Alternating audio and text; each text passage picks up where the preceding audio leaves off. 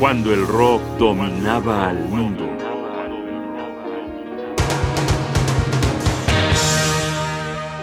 Una ventana a la educación sentimental.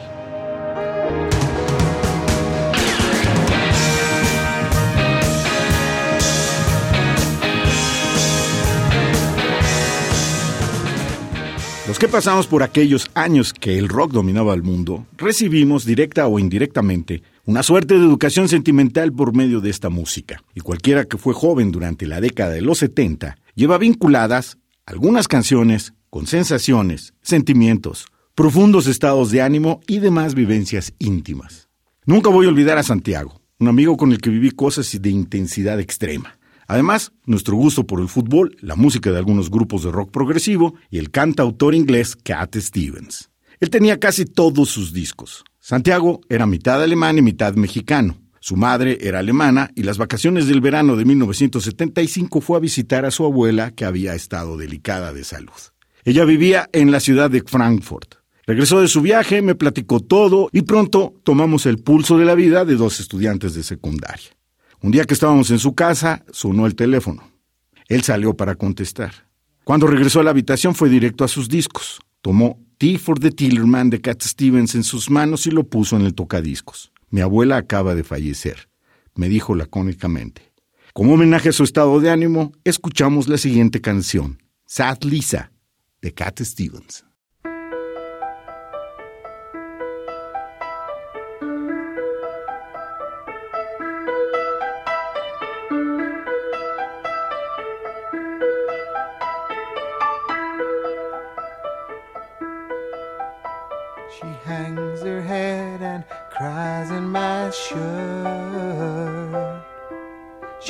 Must be hurt very badly.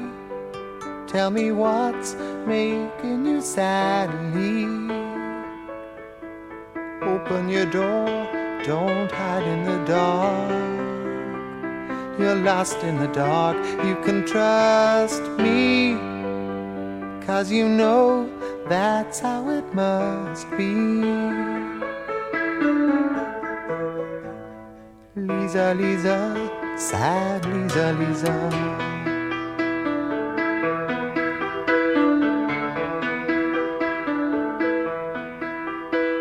Her eyes like windows trickling rain upon her pain, getting deeper though my love wants to relieve her.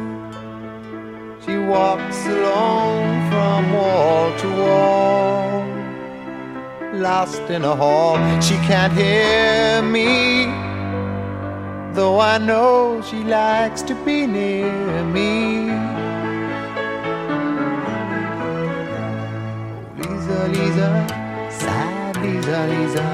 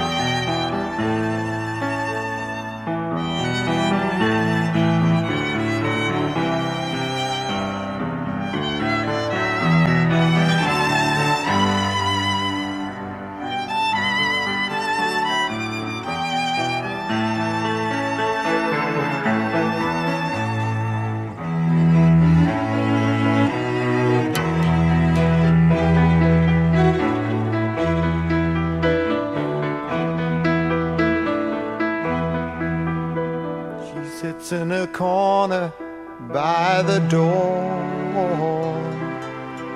There must be more I can tell her if she really wants me to help her. I'll do what I can to show her the way. And maybe one day I will free her. Though I know no one can see her.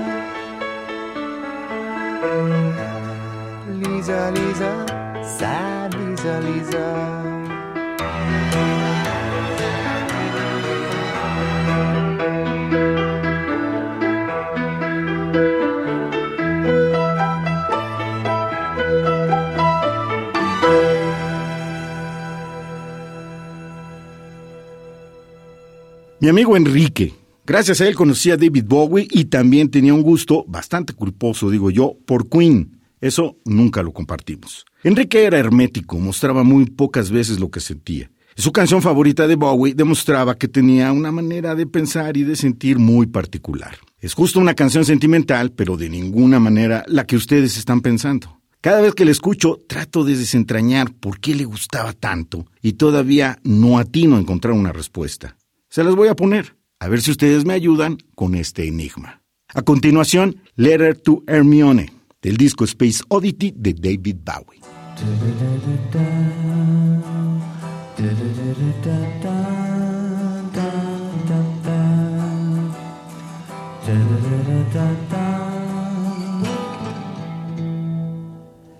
The hand that wrote this letter sweeps the pillow clean. So rest your head and read a treasured dream. I care for no one else but you. I tear my soul to cease the pain. I think maybe you feel the same. What can we do? I'm not quite sure what we're supposed to do. So I've been writing just for you.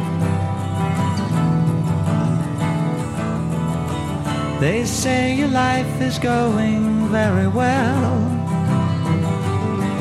They say you sparkle like a different girl.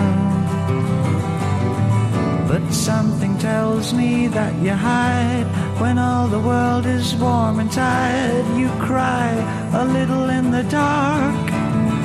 Well, so do I. quite sure what you're supposed to say. But I can see it's not okay.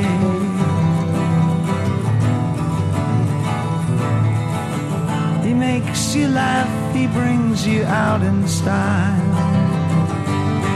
He treats you well and makes you up real fine. He's strong, he's strong for you. And when you kiss, it's something new. But did you ever call my name just by mistake? I'm not quite sure what I'm supposed to do. So I'll just write some love to you.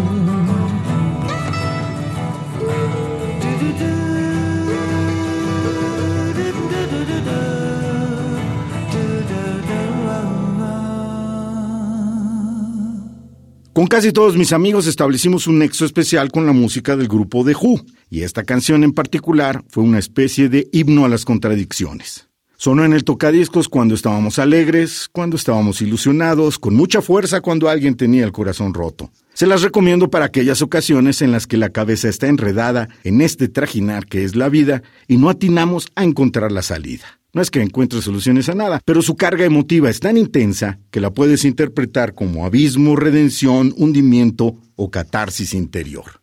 A continuación, y para terminar este programa, Love, Rain or Me, del monumental proyecto Cuadrofenia.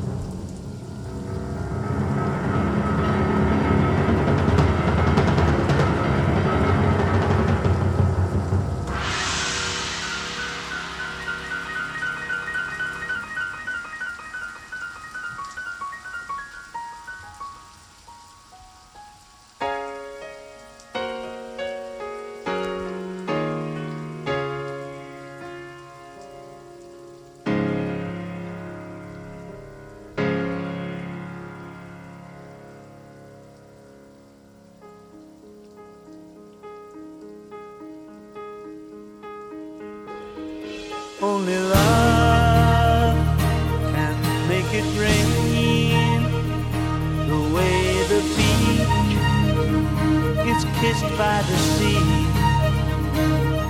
Only love can make it rain like the sweat of lovers laying in the fields.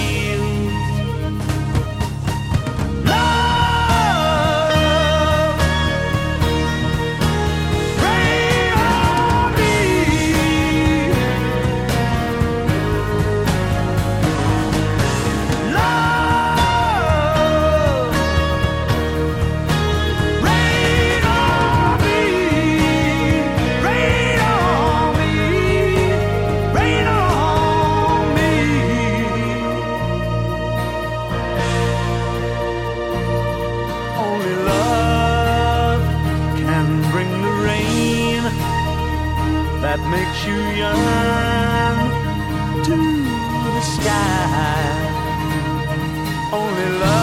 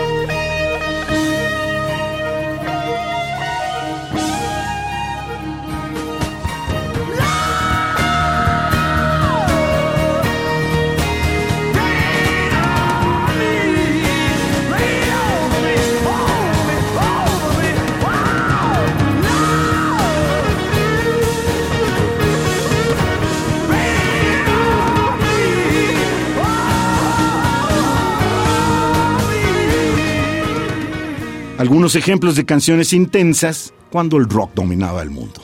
Un programa de radio UNAM.